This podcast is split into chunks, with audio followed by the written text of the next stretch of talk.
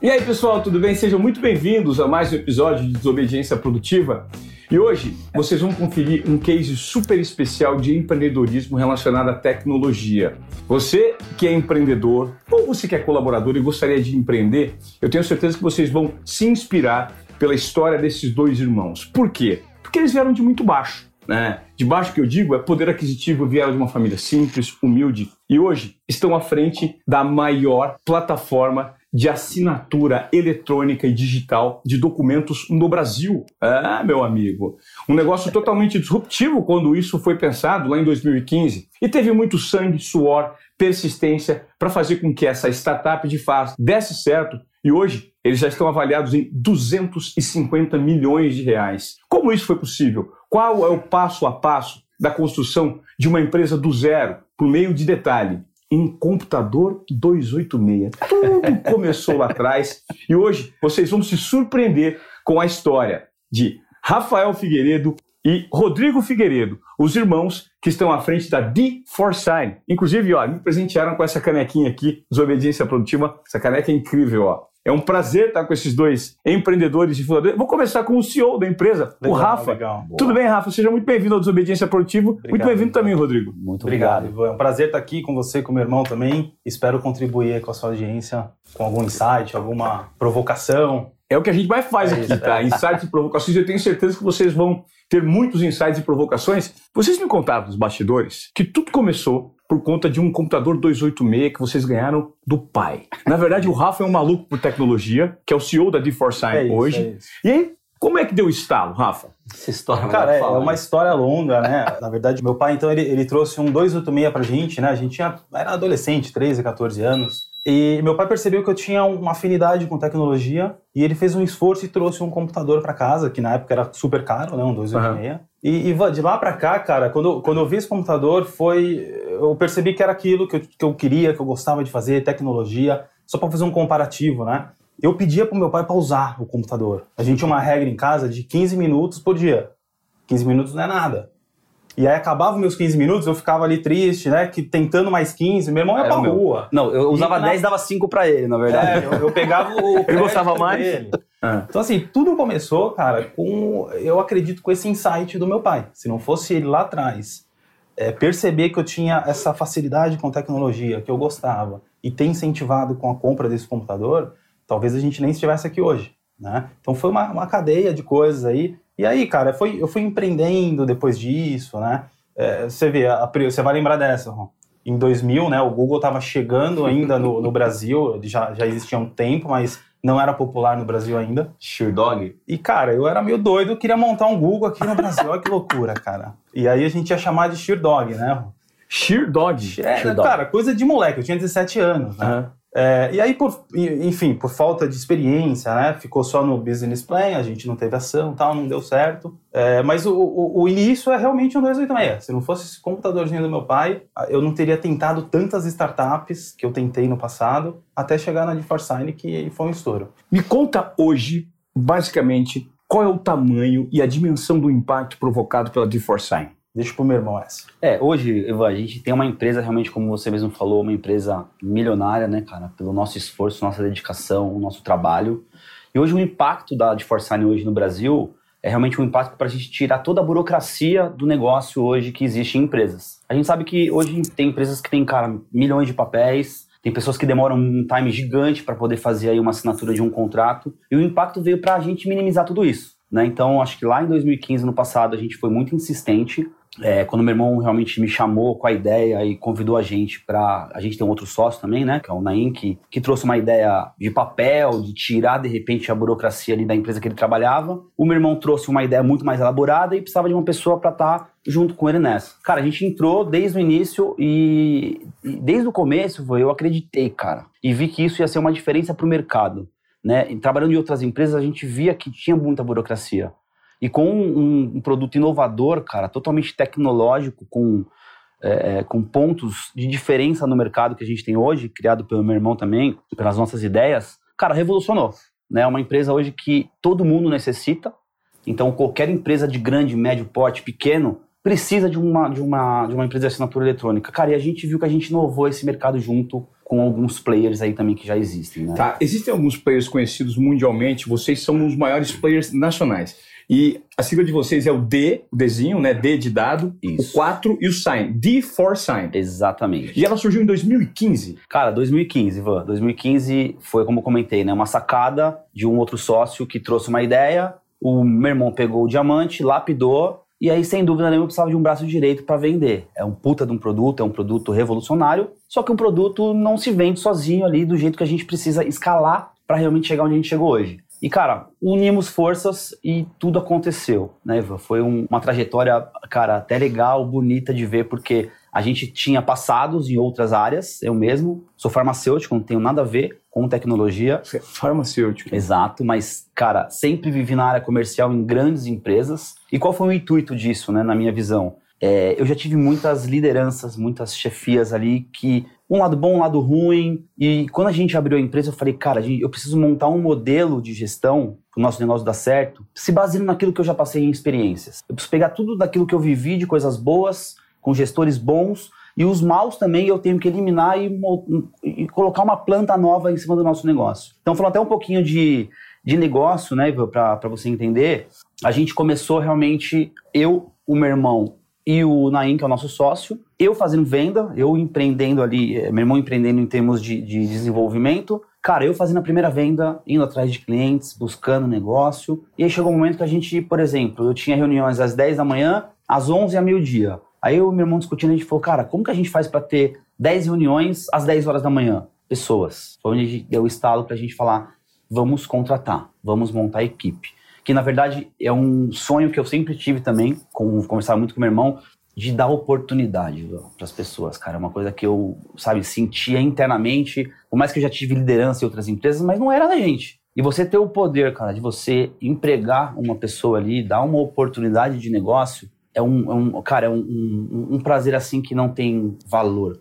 para descrever agora nesse momento. Eu queria saber como é que foi esse início. Vocês tiveram algum tipo de aporte? Teve alguém que bancou vocês no início? Boa. Ou foi só, é, assim, cara. a cara é coragem, a tentativa e o erro? É, a gente é bootstrap até hoje. A gente não tem nenhum investidor externo, né? Pegando o gancho do meu irmão, resumindo a história um pouco com mais de detalhe, né? Foi um insight do Naim, que ele trabalhava numa uma operadora de turismo em 2015, e ele recebeu, ele era da, da área de tecnologia, ele recebeu do, da diretora dele lá uma missão de acabar o papel lá. E aí ele me acionou, porque ele sabia que eu, eu era advogado, né? A gente, na verdade, tem uma amizade com o Naim desde a infância. Ele falou, Rafa, eu tô com essa missão, acho que você consegue me ajudar. Que era acabar com o papel e a burocracia na de uma empresa, empresa de viagens. Na empresa dele, né? Na operadora que ele trabalhava. É. É, e quando eu estudei esse mercado, Ivan, falei, meu, tem um, um, gap enorme aqui. Tinha pouquíssimos players, né, em 2015. E eu comecei a olhar para fora, para os Estados Unidos, lá já era mais consolidado. Quem que é uma concorrente lá fora? Hoje a gente tem como principal a DocuSign, que é a, a líder global hoje, né? Ela tá Mundial, no né? inteiro. Mas no Brasil a gente está acima deles, né? No Brasil é. a gente faz um trabalho bem legal. A gente pegou uns insights lá de fora e trouxe, a brasileirou, sabe? Uma plataforma. Sim. Então a, a nossa realmente tem é, os viés aí do Brasil, leis brasileiras, né? Que é um pouco diferente, necessidades. A entrega é melhor. A entrega é melhor. E aí, em 2015, cara, é, a GeForce não é a primeira empresa que eu, que eu tento, startup que eu tento fundar, né? Então eu vim acumulando, desde a Sherdog de 2000, eu vim acumulando algumas experiências, né? De, de um pouquinho de mar. Isso aqui é novo, né? Essa, a Thaís, a Aline, é novo. Então eu fazia o marketing em 2015, em 2016. E aí eu cheguei para lá e falei, Nai, eu vou fazer esse negócio acontecer. O meu irmão ainda não, não, não foi convidado, né? Eu nem, pô, vamos buscar investidor, vamos, o que, que a gente vai fazer? Eu falei, não, deixa que eu cuido aqui da parte operacional, de desenvolvimento, e eu vou chamar meu irmão para vender. Porque venda, cara, tem o Flávio Augusto, né, eu gosto muito dele, tem uma frase dele muito boa também, depois a gente entra nesse, nesse ponto. Ele fala que você não precisa de investidor, você precisa vender, cara. Precisa vender o seu produto. Eu sei fazer produto, Ivan, não sei vender. Chamei meu irmão. Falei, cara, vamos tentar. E a gente tentou assim, sem investidor, sem, sem ninguém pondo dinheiro, esforço nosso, dupla jornada, porque eu trabalhava em outra empresa, meu irmão também. Então eu trabalhava, chegava em casa, passava madrugadas, cara. Hum. Madrugadas desenvolvendo, criando produto e melhorando. Você é o desenvolvedor, colocava a mão na massa. Exato, mesmo. exato. É. Eu, eu na IN, a gente cuda dessa parte de tecnologia. E esse é o ponto. Você tem que chamar sócios que complementem você. Isso eu aprendi com a de Forsign. Meu irmão foi... A primeira parceria nossa foi com a de Forsign. Antes eu tinha sócios que eram iguais a mim. Pô, dois programadores, às vezes tá certo, mas é mais difícil. Então, você tem que trazer pessoas, caso você não tenha investimento, pessoas que agreguem em áreas que você não é bom. E aí veio o meu irmão. Então eu cuidava da parte operacional, das ideias, do produto, do marketing e falava, mano, você tem que vender. Tá aqui seu computador, seu telefone, vende aí o negócio, né? então, então foi assim no início, sem investimento, cara, zero. E até hoje, a gente não tem um real de investimento Exato. É, é, curioso quando você fala que a referência foi algumas empresas, alguns players gigantes, como o player lá de fora, a DocSign. Isso, DocSign. Né? DocSign. DocSign. Quanto que esses caras estão avaliados no mercado hoje? Que é uma plataforma global, só para a gente ter uma referência do tamanho do negócio que vocês entraram e o potencial de crescimento que vocês ainda podem ter. Isso. A DocuSign hoje está avaliada em mais ou menos uns 40 bilhões de dólares. 40 bilhões de dólares. dólares. De dólares. E falando de mercado, se a gente pega, e eu já fiz esse, esse estudo, né? Peguei aí, sei lá, o último censo que saiu de empresas no Brasil. Havia 15 milhões de CNPJ no Brasil. A gente tem 25 mil clientes. Olha o, o a imensidão que tem ainda para gente. E todos esses 15 milhões são clientes em potencial para gente. Perfeito. Advogado tem mais de um milhão no Brasil. Não tem CNPJ. É, é mais um, um, mercado que a gente atua. E existem sabe? muitas pessoas que ainda usam o formato tradicional de assinatura de contrato? Puta, tipo papel, é. pix, correio. Tem, tem, tem. Hoje, hoje a gente já percebe um cenário Ivan, que ficou um pouquinho mais fácil e moderno. Né? O pessoal hoje... É, eu lembro no passado que eu tinha que explicar muito a parte jurídica, o cuidado de segurança. Eu tinha que ir junto em reunião. Cara, a gente ia junto, como advogado. Era, era a bola da vez, era o tema jurídico. Tema né? jurídico. Hoje, Mas tá, tem variedade jurídica, a gente tinha que explicar detalhadamente. Hoje o pessoal vem um pouco mais maduro, com conteúdo um pouquinho mais formado. Mas o pessoal ainda é, utiliza realmente o papel. Mas a gente está virando essa chave, véio. então com a nossa estrutura, com a nossa filosofia de vendas, com o nosso treinamento em pessoas, o pessoal consegue realmente passar isso de uma visão muito boa e o nosso marketing também trabalha muito bacana com conteúdo para o público entender que isso é uma ferramenta hoje, cara, totalmente necessária dentro de qualquer empresa, né? Para você ter o time de negócio, para você ter a sua organização, para você ter a, a validade jurídica até um pouquinho mais reforçada do que no próprio papel. Às vezes você está lá no papel, o diretor faz um rabisco, cara, que prova você tem ali que, que assinaram? Então hoje a gente tem realmente em, no, no, meio eletrônico várias autenticações que provam que o Ivan é o Ivan mesmo que fez aquela assinatura. Então assim, o mercado hoje está muito mais evoluído e educado comparado a cinco anos atrás, quando a gente iniciou, mas existe sim pessoas que ainda estão no papel. Mas essa migração eu acho que é automática. É super interessante, de repente, para quem estiver acompanhando esse podcast aqui nos Obediência Produtiva, a gente vai contar, está contando a história de empreendedorismo desses dois irmãos, tem sido é, um case de sucesso no mercado, eles são hoje a maior plataforma é, de assinatura digital e eletrônica do país. Mas o curioso também é tentar entender e explicar para quem está nos acompanhando que ainda não utiliza. Porque pode ser Sim. eventualmente que o pessoal, a galera aqui dos Obediência Esportiva, que eu acho que a, a, grande maioria entende disso. Qual que é a vantagem que hoje e a facilidade que ele pode ter? Quanto é que custa um serviço desse? Legal. Por exemplo, o pessoal tá aqui, de repente tem um advogado acompanhando e fala, cara, um médico, fala, eu sim, preciso sim. ter uma plataforma dessa. Como funciona? Como é que eles podem te acessar? Muito bom. em quanto tempo é feito esse acesso? Muito bom. É, hoje eu vejo que as pessoas que realmente às vezes não utilizam o produto é por um, um pouquinho de falta de conhecimento da tecnologia. A pessoa que entra e faz uma pesquisa, ela vê que isso é necessário para o negócio dela. Então, eu acho que isso é uma, uma transição que, como eu falei, vai ser automático conforme o tempo passa e as empresas vão se vão entendendo que a necessidade realmente da contratação existe. E como eu falei, cara, a gente tem uma plataforma muito ampla que a gente atende desde o pequeno empreendedorzinho, que tem uma continha pequenininha, que manda dois, três documentos por, por mês ou por dia, até empresas gigantes que usam 10 mil, 15 mil, 20 mil documentos por mês. Quem são seus clientes grandes hoje? Cara, temos diversos clientes grandes, né? Então, não sei nem se a gente pode falar nome aqui. Claro, manda. sem problema nenhum, óbvio. É, cara, a gente tem Globo, a gente tem Volkswagen, a gente tem PicPay, a gente tem Links, a gente tem o NIP, tem FGV, tem Machado Mer, que é o maior escritório de advocacia do Brasil. Então, assim, uma infinidade. Hoje, como o meu irmão falou, 25 mil clientes, né? 25 Cara, mil. eu faço isso aqui porque a gente sabe exatamente como foi toda a trajetória para conquistar esse volume, cara, que não é brincadeira. E o mais importante, né, Eva? É, vou voltar nos preços, cara, é uma recorrência. São 25 mil clientes de recorrência. Eu não Nossa. preciso ficar fazendo vendas, cara, todos os meses para aquele cara, como eu fazia nos meus outros, na, na, na, nas minhas outras atividades vendia no mês, no outro tinha que vender de novo. Aqui não, cara, eu vendi uma vez para esse cliente, a gente dá uma manutenção, uma pós-venda, um atendimento, pós-fechamento. Cara, e esse cara fidelizou com a gente pro resto da vida, até, sei lá, ele achar que não tem que usar mais. Não, Enfim. É um caminho sem volta. Caminho né? sem volta. Quem entra para esse mundo Já era. volta pro papel. Já era. E, e qual é, é o aparelhamento tecnológico por trás disso, uh, Rafa? É muito complexo? Você demorou muito até chegar a esse tamanho que vocês atingiram hoje? É, é, muito, é muito complicado montar uma estrutura dessa? Olha, eu, eu penso assim, né, Ivan? Tem, a gente tem um mundo antes de cloud e depois de cloud. Antes, eu diria que seria muito complexo. Teria que ir para um data center, pegar um servidor dedicado, sabe?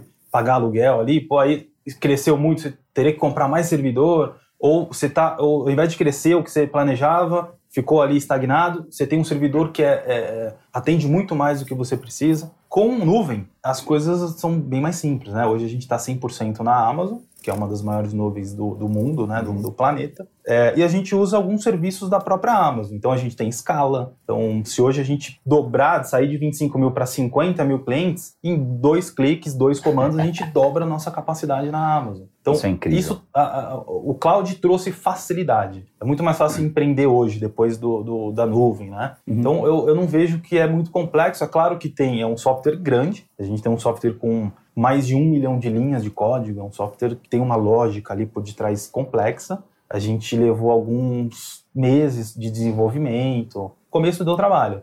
Mas a, a estrutura, é, eu acho que é, é, bem simples. A gente usa a Amazon, que já traz um serviço de nuvem bom pra gente, e, e dois cliquezinhos a gente consegue dobrar a capacidade, Legal, tem né, segurança, cara? tem toda... E, e Rafa, puxando um gancho, o que, que eu vejo no passado, e, e eu, eu, eu acho muito interessante a proximidade do nosso atendimento com o cliente. Né? Eu sou uma pessoa que tem essa análise a minha equipe é uma equipe super alinhada. E por que, que eu toquei nesse ponto? A gente evoluiu muito com os clientes, né? Uhum. Em termos de, às vezes, uma necessidade que o cliente mesmo vinha trazer pra gente e a gente, cara, que legal, vamos colocar isso. Então a plataforma, ela, ela nasceu e ela foi tendo uma escala de crescimento e inovação, claro, com muita potência nossa, muita ideia nossa, mas o, o cliente ajudou também, cara. Por quê? Próximo. Tinha o cliente como feedback. um cuidado, um feedback, um pós-venda muito bem alinhado. E com isso, cara, a gente teve insights dos próprios clientes com a necessidade do uso da pessoa. É o tal do MVP, né, Ivan? Se, eh, se, a gente fosse. Se a gente tivesse esperando o produto perfeito, a gente, a gente hoje, está né? até hoje desenvolvendo o produto sem um cliente, né? Claro. Então, em 2015 a gente soltou um MVP da forma que a gente achava que era o que o mercado precisava, trazendo referências de fora, né, brasileirando. E é o que meu irmão comentou, os clientes foram dando feedback. Pô, e esse recurso? Isso, dá para fazer assim? Cara, a plataforma de hoje é completamente diferente da de 2015. Houve muita evolução, né? Então a gente é. tem esse contato muito próximo com os clientes para melhorar o produto. Olha, legal. O público aqui de desobediência produtiva é muito assim, ele é sedento mindset de pessoas que colocaram a mão na massa e fizeram acontecer. Porque a jornada do empreendedor, ela é diária, ela é cheia de obstáculos. Você enfrenta, e tem que matar, não é um, são 10 leões por dia, na implementação de novos formatos, na correção de alguns erros de trajetória, na contratação, que é muito complexa, né? Hoje vocês têm que tamanho? Qual que é o número de, de colaboradores que vocês têm? Estamos próximo de 60 pessoas, junto no time como um todo. Estamos ah. é, no terceiro escritório, como ponto aí para você. E o que você tocou num ponto importante, Ivan, pessoas, né, cara? Se a gente não tiver uma gestão muito bem alinhada, e uma coisa que eu sempre falo pro meu irmão, que é uma frase que eu uso muito, né? A gente tem que ser o exemplo, cara, pros nossos colaboradores. E uma, uma frase engraçada, né? Trate seu funcionário como você quer que ele trate o seu cliente. Cara, essa é uma visão muito importante. Porque ele é seu primeiro cliente, na verdade, né? Exato, isso, isso. exato. Então, assim, a gente tem que ter em casa, cara, é, é, uns diferenciais pro nosso time, pra pessoa hum. chegar. Nosso escritório é um escritório totalmente descontraído, a gente tem um time totalmente eclético, a gente, cara, não tem nenhum tipo de preconceito dentro do nosso ambiente a gente vive dando risada e trabalhando, que é o mais gostoso. É o que eu sempre falo, a gente vive mais dentro do escritório do que na minha própria casa. Se a gente não tiver um ambiente muito bem alinhado, cara, com pessoas realmente competentes, óbvio, e pessoas humanas, cara, não funciona. E é onde a gente teve um êxito. Tem o, a sua palavra, né, que você sempre fala da polícia mesmo, que a tropa... Isso, é, é que eu, eu servi o CPUR, tem um, um histórico militar também, né? É.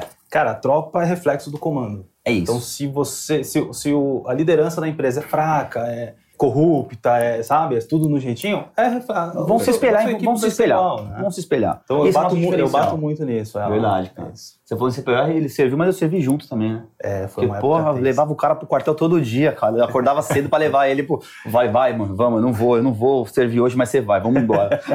Só de resenha. Mas foi legal. Vamos falar dessa época das vacas magras, quando vocês colocaram. Você contou uma história muito curiosa relacionada a, inclusive, um, uma entrega que comprometeu até a sua vida pessoal, né, Rafa? Quando você resolveu implementar isso, teve algum momento que você pensou em desistir Você falou, cara, isso aqui dá muito trabalho, não vai rolar, porque você tinha que trabalhar no contraturno, no contraturno para dar vazão a esse sonho, com muito propósito, muita entrega. Como é que foi esse início? Legal. Com vários desafios pela frente. É, se a gente pega, né, cara, desistir, às vezes a gente pensa todo dia, né, cara, em, porra, será que vale a pena o esforço? Porque realmente é muito esforço, né, cara?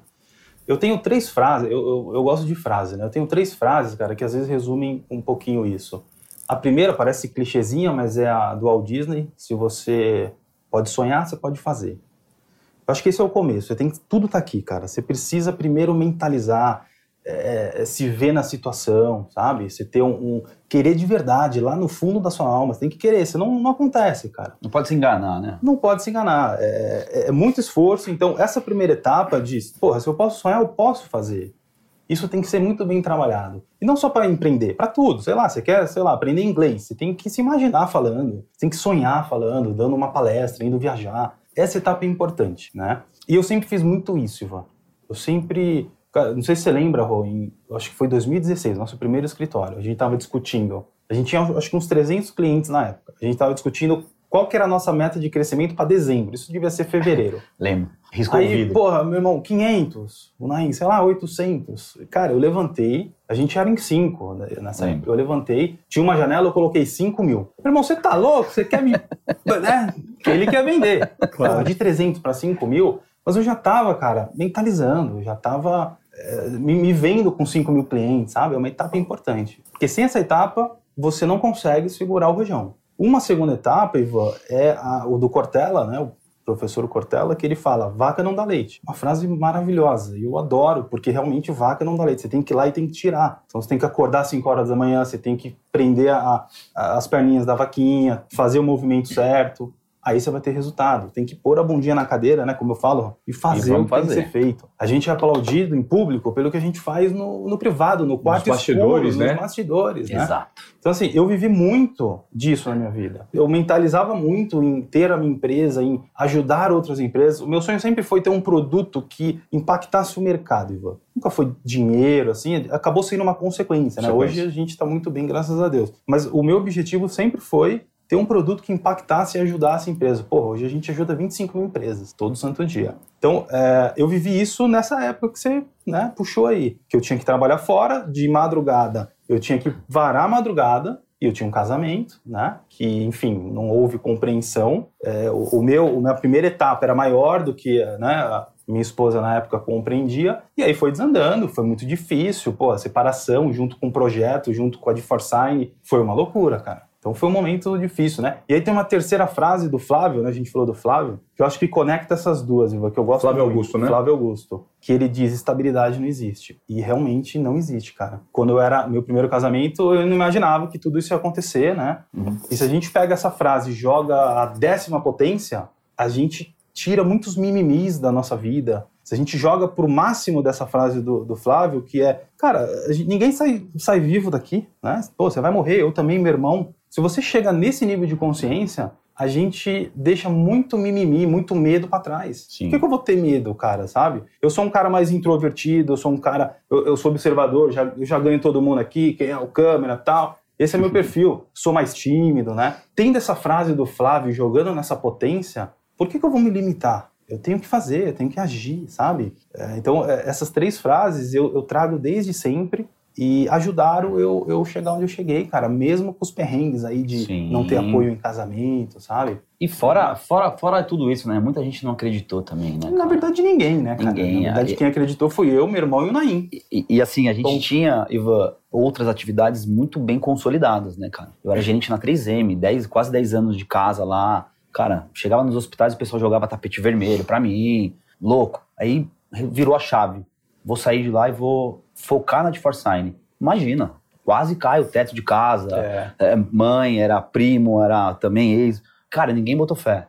E meu irmão foi o primeiro a, fazer a, a ruptura. A gente tinha a jornada dupla, todo mundo. Ele foi o primeiro a sair da 3M, focar 100% na de Forsign. E olha isso. Não foi uma decisão, da 3M, né? Exato. Nem dava dinheiro na época, era só um sonho, né? Primeira etapa que eu falei estava na nossa mente só, Ivan. E olha, eu tenho certeza que muita gente que acompanha aqui Desobediência Produtiva tem esse mesmo tipo de questionamento. Porque hoje, né, a democratização do conteúdo e da tecnologia propõe muitos caminhos para quem quer empreender. Mas o difícil, de fato, é dar esse primeiro passo, algo que vocês fizeram lá em 2015, Exato. com muita coragem. Foram desobedientes produtivos na quebra de vários protocolos, Demais. apostaram numa ideia. E, e, quando vocês me falam sobre medo de desistir, é, dificuldades, qual foi o momento chave? Assim, tem de repente um exemplo que fala, ai cara, não tá dando, tá pesado, ou nunca passou pela cabeça, não, a gente vai até o fim. E, e, e a quantidade de erros? De que forma esses erros ensinaram? É. é, não passou isso, na verdade, né? Cara, claro, a desistência passa, mas a gente não levou isso a ferro e fogo, pelo menos. O nosso propósito era passado, grande, era, era grande.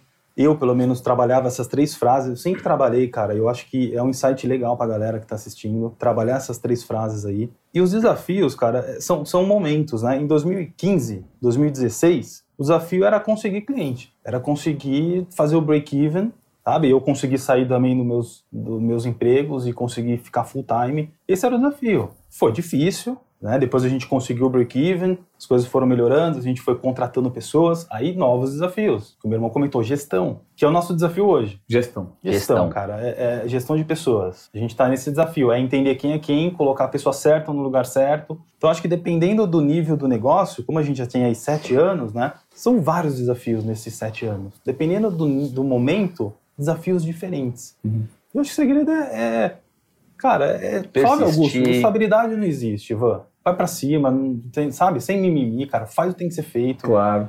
E, e hoje você falou, poxa, vocês conseguiram expandir graças a um braço de vendas muito bem desenvolvidos. E vendas são é, a venda na verdade é a grande dor de muita gente, né? Como é que você mostra o seu produto para o mercado e gera esse nível de conscientização de que de fato as pessoas precisam ter adesão? Legal. Foi qual foi a estratégia? O que, que você enfrentou de dificuldade? E hoje, por exemplo, consolidado, obviamente é, é muito mais fácil, né? Sim. O seu negócio ele entra de forma acaba, orgânica. Acaba rodando um Acaba rodando mais, natural, mais tranquilamente. Né? Como é que foi esse início, Rodrigo? A estratégia que você usou? É, Ivan, como eu comentei, né, cara, eu tive muitas experiências em outras casas, que era a indústria farmacêutica, a galera sempre tem convenção, treinamento de vendas, ciclo. Cara, isso modela um pouco o profissional de vendas. Você fica com vontade de realmente chegar lá e fazer acontecer. E o que eu vi, Ivan, logo no início, cara, era realmente a gente levar para o cliente é, uma condição para ele poder olhar aquilo como um negócio totalmente diferente. E também é, algumas estratégias nossas de mostrar é, números de redução de custo,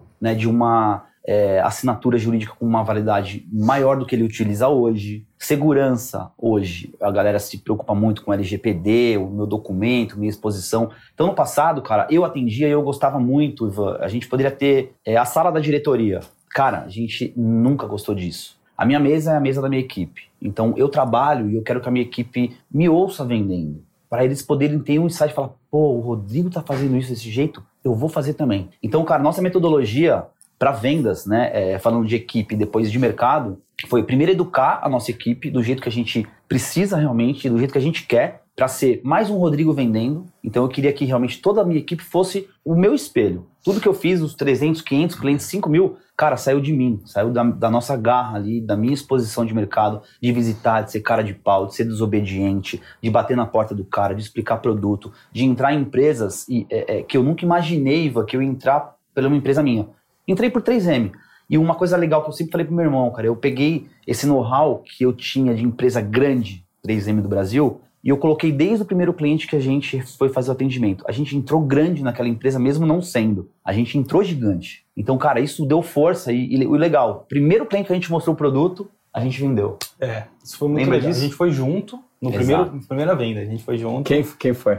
Foi um, é, um parceiro, um é, MPO, né? Um, My Place Office. My Place é um, Office. Escritório virtual. Um escritório ah. virtual. Cara, é, fui desobediente, na verdade. Entrei no LinkedIn, procurei a esposa do dono, falei com a esposa do dono. Ela falou: Nossa, preciso disso. Eu falei: Cara, tá de sacanagem. A ah, primeira venda ali. Tem uma reunião, cara, vem comigo. Fomos para dentro, o pessoal recebeu a gente. Cara, a gente não sabia nem cara, explicar é, o produto, é muito, na muito verdade. Legal, é. Porque a gente saiu, né? Pô, aí eu olhei pro meu irmão, ele olhou pra mim. É isso mesmo, o cara quis, o cara, o cara comprou. Pô, a gente se abraçou, um cliente, cara. o primeiro, na verdade, né? de 2015. E, e, e, cara, e a partir dali as coisas foram acontecendo, e como eu falei, estruturação de equipe, cara, moldes de padrões do jeito que a gente quer que a coisa aconteça, atendimento ao cliente do nível de excelência. E hoje eu tenho uma equipe de alta performance, porque eu sou alta performance, nós somos altas performance. Então, cara, a, a, equipe vai olhar pra gente e falar, eu preciso ser igual e quero que a coisa aconteça do mesmo jeito. Então. E pro mercado, foi mesmo a teimosia, cara, de bater na porta, cara, de falar com um, de pegar a referência do outro, de entrar em LinkedIn, de buscar contato com parceiros. Na unha, né? Na unha, cara. E as coisas foram fluindo, né? E aí a estrutura foi aumentando, a gente foi tendo equipe, a gente tem venda online também no site, não só venda por equipe de vendas, né? Então, cara, as duas coisas acontecendo juntas, o site vendendo na madrugada, a gente até brinca, a gente está dormindo e o site está vendendo automático é, para gente. Estão faturando. Tá faturando. Está rodando. Está rodando. É Legal. Né? Aí, entre o dia, a gente tem a equipe um pouquinho de alta performance que atende as contas maiores. Cara, e foi mais ou menos esse desafio, Iva, de realmente, cara, é, desobediência pura. Legal. Uhum. E, e, o fato de vocês não ter. Vocês, em algum momento, nessa, nessa escalada, nesse crescimento, foram, foram é, assediados pelo mercado, com alguém querendo fazer algum tipo de aporte? Teve algum tipo de rodada que quiseram fazer em vocês, vocês seguraram para o bem do negócio? E qual que é, daqui em diante, a estratégia para o futuro? Boa. Cara, a gente teve, Ivan. É, tem, né? Tem, até hoje, né? A gente é bem assediado pelo mercado. Eu, particularmente, já fiz umas seis. Eu já atendi uns seis grupos de investimento que queriam aportar, que queriam fazer parte até comprar, né, aquisição. É, a gente não optou em seguir, não fazia muito sentido pra gente, até por uma questão de valuation e tal, né? E é tanto assédio que hoje a gente tem profissionais para isso. Profissionais de M&A, a gente contratou uma assessoria, um advisor que cuida disso, né? uhum. né? E eles tocam e é todo mês tem um grupo querendo fazer parte disso, surfar essa onda de, de assinatura, né? Só que o, o, o voltando para a minha primeira frase, se você pode sonhar, você pode fazer. O que eu tenho hoje, de sonho é transformar de Forsyth em unicórnio. Tem um valuation de um bilhão de dólares, né? não pelo dinheiro, e sim pelo impacto. Se a gente vir unicórnio, eu vou conseguir ajudar 400 mil empresas, não 25 mil. Exato. Eu vou ter, cara, 600 colaboradores, ajudar 600 famílias e não 50, sabe? 60. Então, o nosso objetivo, pelo menos dos sócios, é virar unicórnio. E quando, em quanto tempo isso? Existe uma, uma estimativa já? Vocês fizeram uma, um desenho de acordo com algumas projeções que você pode chegar nesse, nesse Sim. sonho? A gente tem, cara, temos planos, né? Hoje a gente faz direitinho, sabe? Não é mais aquela loucura de 2015. Hoje tem business plan, tudo. É, a gente pretende chegar a um unicórnio em cinco anos. Legal. Sabe? Porque a gente está falando de um bilhão de dólares. É. Então é um valuation agressivo. Cinco né? de reais, né? É. Muita então, assim, coisa, assim, é, é, um, é, uma caminhada ainda, mas é possível. Mais próximo. Se, eu, se a gente está olhando lá, Ivan. Estamos vendo já o, o, chifrinho do unicórnio lá na frente. Temos metas para isso, temos equipes profissionais, a gente tem caixa, sabe, para fazer. Uma empresa madura, né? Isso cara? acontecer. E, e, vai, Ivan, vai acontecer, não tenho dúvida nenhuma. É uma questão de tempo, de sentar a bundinha na cadeira, fazer o que tem que ser feito. Trabalhar, cara. Trabalhar duro. Trabalhar. E vai chegar. E sabe o que é muito curioso? Eu vejo muita verdade no que vocês falam com consistência, com serenidade. Eu não vejo nenhum tipo de devaneio, de sonho. Eu creio que a essência, né, e a base de onde vocês vieram contribuiu bastante. Né? Não vejo nenhum tipo de extravagância em nenhum de vocês. Né? Não são é, deslumbrados pelo que já conquistaram, Sim. pelo contrário.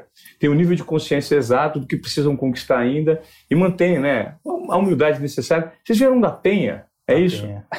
uma família simples. Uma história interessante. Penha, Zona Leste, família simples, né? Como. Buracão da Penha, né? Buracão da Penha, cara. que a gente morava num, num, miolo ali que é contornado de casa ali, enfim. E assim, Ivan, nunca faltou nada em casa, cara, na real, né? Sim. A gente sempre teve é, comida, a gente sempre teve o apoio do pai. Mas, cara, nada fora da curva. Né? A gente teve que trabalhar desde cedo. Eu comecei a trabalhar com 13 anos, cara. Na verdade, numa empresa de, de medicamento, carregando caixa, colocando ca caixa dentro do caminhão, saindo lá indo pra faculdade. Cara, vida dura, ralando. E eu acho que isso é uma essência, cara, muito boa que a gente acaba dando valor um pouco para as coisas, na real. A gente não ganhou nada de mão beijada. Ah, 18 anos, toma um carro do papai. Não que eu acho isso errado às vezes. Se eu puder fazer isso pelo meu filho também hoje, vou fazer de uma outra forma, mas não tivemos isso. E, e, aí eu vejo que conforme a gente vai conquistando as coisas, não só na de Forsyth, até na minha vida pessoal mesmo. Cara, eu, assim, sou muito grato pelas empresas que eu passei, porque são empresas de referência. Muito Johnson, Bayer, 3M. E isso lá na Penha, quebrada, Zona Leste ali, cara, já era um diferencial. Mas por quê? Eu buscava as oportunidades. As oportunidades apareciam e eu sabia aproveitar a oportunidade no momento certo. Legal. Fazia acontecer de um jeito... Deveria acontecer. Né? Na, na época eu não falava muito, muito bem inglês, hoje também não, não muito, não 100% igual o, o brother. Mas uma curiosidade, Van. Eu entrei dentro de uma companhia americana com oito pessoas em volta, USP, não sei quem, falava inglês, alemão. Cara, eu fui o contratado para vaga de gerente de contas de uma 3M do Brasil. Por quê? Eu me pergunto. Saiu que da que Penha, pô. Penha. Será que era da Penha? Mas, cara, não, cara. É, é, o que você falou. É a nossa garra, a nossa persistência. Tudo aquilo que a gente aprende, Ivan. Eu, eu tiro o melhor daquilo que para mim não serve. Cara, jogo fora. O resto eu vou usar Sim. na minha vida como um todo, né? E, e cara, e a Penha, é, é o que eu falo. Às vezes a gente volta lá hoje, né?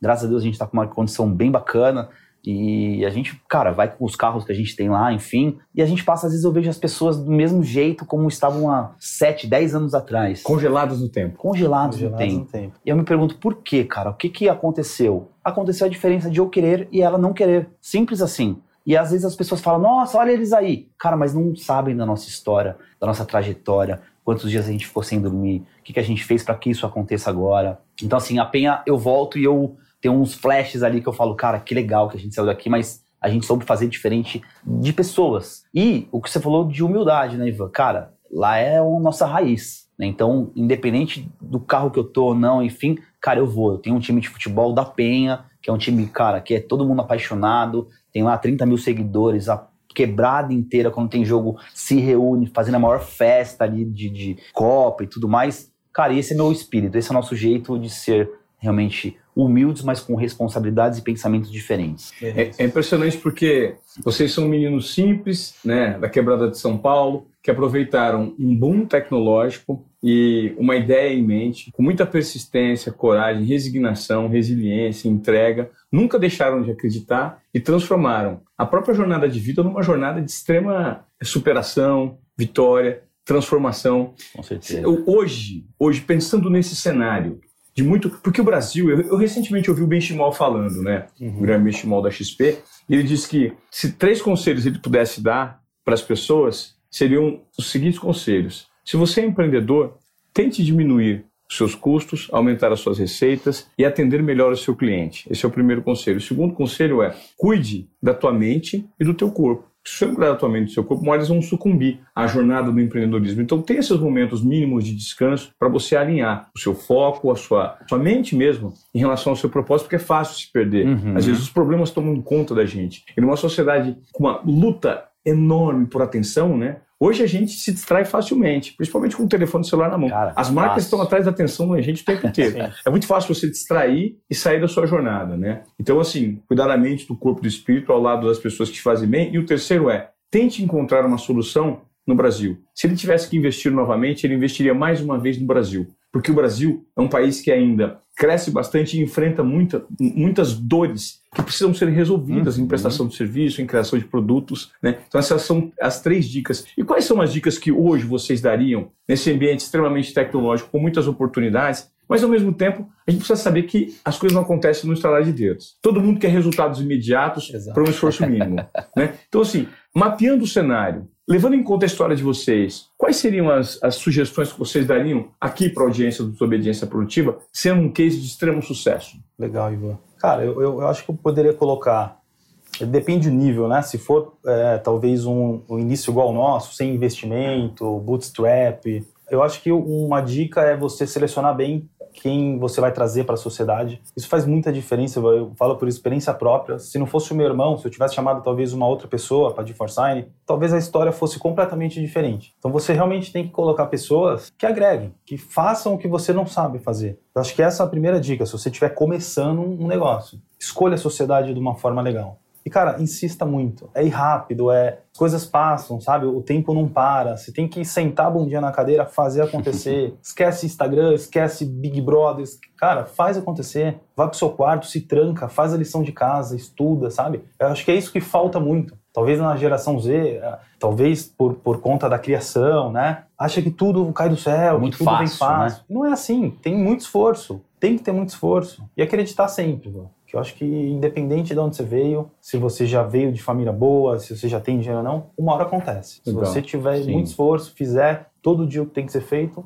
uma hora você e, chega e lá. o que a gente fala, né? O Brasil é muito bom para empreender. Por mais que a gente tenha muita burocracia, a gente é um pouco atrasado comparado a alguns países de fora. Então a gente tem muito negócio que se a gente fizer direitinho acontece, né? Eu acredito nisso. Não precisa nem inventar nada. Exato. Você pode melhorar algo que já exista, exato, né? Exato. Como a gente pega, verdade, como a gente né? fez, né? A gente não criou a assinatura eletrônica, né? Melhorou algo que já existia nos Estados Unidos de uma larga escala e tem um N outras oportunidades nesse cenário. Você pega algo que já funciona que não funciona bem e você melhora, você cria diferente, você adapta, né? Exatamente. O Brasil, eu concordo que o Benchmore é um país maravilhoso para empreender. Tem muitas dores aqui, né? Muitas dores. Só precisa ter realmente o estalo, né? E fazer a coisa no time correto, como o meu irmão falou. Cara, bundinha na cadeira para desenrolar e fazer acontecer. Senão, não tem como. Ah, é... obrigado Deus, Deus vai me ajudar. Cara, se você mesmo, eu tenho fé, eu gosto muito disso, mas cara, se não depender 100% de você, cara, Papai do Céu não vai te dar, não vai jogar a chave da casa lá de cima para você. Claro. Não vai funcionar. Então a gente tem que ter, cara, essa pegada mesmo de é, missão, planejamento e não só plano. Né? Eu vejo muitas pessoas que têm um caderno que rabisca, tem plano e põe ali, vou fazer. Cara, tem que executar esse plano. Se esse plano não for um plano executado, você não vai ter ação é. real do negócio. Ação é tudo. Eu, eu volto para as três frases que eu comentei, né, Ivan? Isso aqui é muito importante. Você não pode agir sem, sem sonhar, sem planejar na sua cabeça, cara. Se você não se imagina numa situação, dificilmente você vai chegar nela. Isso é praticamente impossível. Você não sabe a, o, o, que, que você está aqui, você não está tendo a visão, né? Claro. Então eu, eu acredito em visão e ação. É isso. Uma sem a outra Complementa, não funciona. né? né? Complementa. Não adianta só agir, sair que nem um desesperado agora querendo montar qualquer coisa, sem você primeiro mentalizar. Pensar planejar. Sabe? Vai dormir com um sorriso, pensando, cara, o que, que você quer, como você quer, como vai ser. Eu já me vejo comandando uma empresa unicórnio, cara. Que legal. Esse é o meu momento de vida. Eu tô nesse estágio. Eu já me vejo lá com 600 funcionários, valuation de um bilhão, Daqui a pouco eu vou começar a executar. Na verdade, eu estou no, entre, sabe? A gente já tem caixa, a gente já começa a fazer ações pensando daqui cinco anos. Exato. Acho que esse é o processo, cara. É, é, que a gente teve um acelero muito forte, né, Ivan? É, foi assim, num momento bem delicado, mas, cara, foi muito bom pra gente. É verdade. A pandemia, né? Ela, a pandemia acelerou muito, né? Cara, acelerou muito. A pandemia, sei lá, colocou gás no foguete e impulsionou o negócio pra para a Lua, cara, para o universo. É impressionante porque... a quantidade de pessoas que me dizem isso, de empresas que conseguiram crescer, escalar, porque ela promoveu, num curto espaço de tempo, um nível de necessidade e de quebra de protocolos específicos que empresas tinham resistência para adotar. Isso. Né? E precisaram adotar. Exato. As empresas um nem escutavam a gente algumas. Um né? ponto importante, eu não vou nem citar o nome da empresa, mas uma empresa muito grande eu prospectando, fazendo, fiz uma reunião, fiz duas e batia nos caras e, cara, é importante para vocês pelo tamanho do seu negócio, vai otimizar você em assinatura de contrato. Ah, estamos vendo, beleza. Falei, até desistir. Falei, cara, tô toda hora falando com esses cares nada. Beleza. Veio pandemia. Quem bateu na porta? Os caras. Com a maior velocidade. cara, eu preciso pra ontem, me ajuda. Falei, ah, é? Calma aí que já tá, já tá tendo já. É, já te atendo já. Espera um pouquinho, tem, um tem uma fila aí. Mas brincadeiras é à parte, é. a gente trouxe para dentro. Então a pandemia, cara, ela, a gente até brinca que trouxe cinco anos para trás. né? Ela trouxe, muitas empresas infelizmente quebraram com a pandemia por o seu nicho, enfim, mas a nossa deu uma acelerada, cara, de um, de um nível que a gente até sambou ali, né? Falou, é. cara, e agora? Vamos fazer acontecer, contratamos online. É que vocês estavam cara... preparados também. Exato. Porque tava, o importante é o estar preparado, porque se você também não, não, não, não dá o suporte correto e adequado, você faz uma propaganda completamente negativa Isso, do seu negócio, né? Isso, exatamente. E esse é o ponto, Ivan. Em 2020, né, da pandemia, a gente já tinha cinco anos de negócio. Um produto já maduro, uhum. né, já tinha história, já sabia pilotar a empresa. Cases, né? Já tinha uma equipe razoável em 2020. Sim. Então, quando veio a pandemia, a gente conseguiu né, matar no peito e fazer da forma certa. Acho que essa é a diferença. A gente Legal. teve um preparo aí anterior, mas de fato, a pandemia virou a chave. Virou a chave pra gente. Virou a, chave. a gente colocou a gente no outro Meu nível. Meu irmão falou cinco anos, eu puxo talvez 15. É. Acelerou muito. Muito, muito, muito, muito, muito. É. Que legal. Bom, e se você acompanhou esse episódio até aqui e gostaria de uma. Percebe que alguém do seu nível de convívio, do seu núcleo aí, que não conhece o Desobediência Esportiva ou que necessariamente precisa conhecer essa história, os meninos do Rafael Figueiredo, do Rodrigo Figueiredo, dois irmãos que criaram do zero aí, junto com outro sócio, a D4Sign, a maior plataforma nacional de assinatura digital e eletrônica, com mais de 14 autenticações compartilhe esse conteúdo, porque a trajetória deles é cheia de insights e provocações para você que está empreendendo, para você que tem um sonho e gostaria de fazer com que sonhos se transformassem em realidade. Selecionar pessoas é fundamental, não desistir, ter persistência, saber o quanto você precisa se dedicar ao tamanho do seu negócio para que de fato ele aconteça, porque nada cai do céu. Foi tudo isso que esses meninos me explicaram aqui hoje, né? Um baita case de sucesso disruptivos, desobedientes produtivos. Meninos, eu queria agradecer a participação de vocês, porque eu acho que o conteúdo de vocês de fato é inspirador. O brasileiro ainda vai ouvir muito falar da D4Sign, com né? certeza. Perto do, certeza, do, do, do, tamanho e da, e da, da imensidão que existe. Que existe de exploração no mercado, né? Sem dúvida. Começamos agora, né? É, começaram agora. Baita que sucesso. Parabéns pelo Ivan, negócio de vocês. Muito obrigado aí, cara. A gente que agradece, na verdade, essa conexão, eu acho que natural que tá rolando claro. entre a gente aí. Claro, é negócio, enfim, mas pô, eu acho que deu mais negócio ainda pelas pessoas que realmente se conectam, Sim. né? Então eu falei pro meu irmão, falei, cara, puto, o Ivan é um cara parceiro, é um cara do bem, igual a gente. E vocês são cara, patro... só pra vocês entenderem, tá? Eles são meus patrocinadores do Rally. A gente tá construindo uma narrativa juntos, porque eu acho, eu acredito muito nesse modelo de negócio deles, mas mais do que acreditar no modelo de negócio, a gente precisa acreditar em quem existe por trás desse modelo de negócio. Isso. É o mindset das pessoas, que é o mindset de vocês dois. Exato. Né? Os valores, a, a, visão, a missão, os valores que vocês preconizam para a empresa, para os colaboradores, porque eu tive no meio do time de vocês e vi como vocês são pessoas comuns, legais, humildes, tratam todo mundo na mesma linha, na né? mesma linha. Isso é muito rico. Cara, é isso, muito Ivan. Legal. Cara, agradeço a oportunidade aí da gente estar tá falando sobre um pouquinho da nossa história.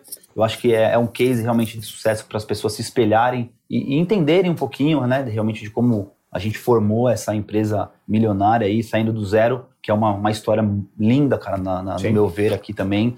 E o principal, cara, prazer de trabalhar com o irmão. Eu acho que é um é negócio demais, cara. Já tive parceiros de trabalho ali, mas, cara, é uma dupla que não tem explicação. E é até legal. aproveitando aqui, agradeço. Tamo junto. É muito bonito, é isso. Eu preciso falar que eu fico até emocionado é, quando eu vejo é, irmãos trabalhando junto, porque isso aí me toca, cara. Eu acho Sem que isso aí, é, é, talvez a riqueza maior esteja aí, né? É isso. Nesse, nesse respeito. Vocês já brigaram ou não? Porra, Ivan. Todo dia, cara. Todo dia, né? É o amor e, sabe? É, cara. Isso faz parte, é assim, né, são, são ideias e opiniões um pouco diferentes, que também Sim. faz bem pro negócio, né, Ivan? Se eu pensasse igual ele, fiquei, cara, de verdade, eu fiquei aqui até um pouquinho... É, isso é legal, é legal, porque isso aí mostra um nível de verdade, né, da conversa. Exatamente, né? cara, exatamente. E a gente brigava até no passado mesmo. Era umas arranca-rabo de pegar carrinho de um, carrinho do outro, e é, é tempo de videogame. A diferença de idade é pouca, né? É. Então, na verdade, praticamente a gente viveu tudo junto na mesma junto. época. Estudamos juntos, sabe? Muito isso é legal. é muito bom, é muito bom. Bom, é isso. Espero que vocês tenham gostado desse bate-papo. Eu trouxe esses caras incríveis aqui. Certamente vocês vão ver de novo aqui nos Obediência Esportiva. logo, logo vai chegar esse unicórnio aí. Vão bater essas metas, esses objetivos que eles têm desenhados, porque são pessoas de verdade. E você também pode realizar os seus sonhos. Só depende da sua entrega, só depende do seu comportamento de desobediência produtiva. Rodrigo. Obrigado, Ivan. Obrigado, cara. Agradeço, cara. Rafa, Obrigado. parabéns, hein? Obrigado, Parabéns pela construção. Tamo junto. E até o próximo episódio. Se você não está inscrito no nosso canal, por favor, se inscreva e compartilhe esse conteúdo que vai fazer a diferença na vida de muita gente, tá? Até a próxima.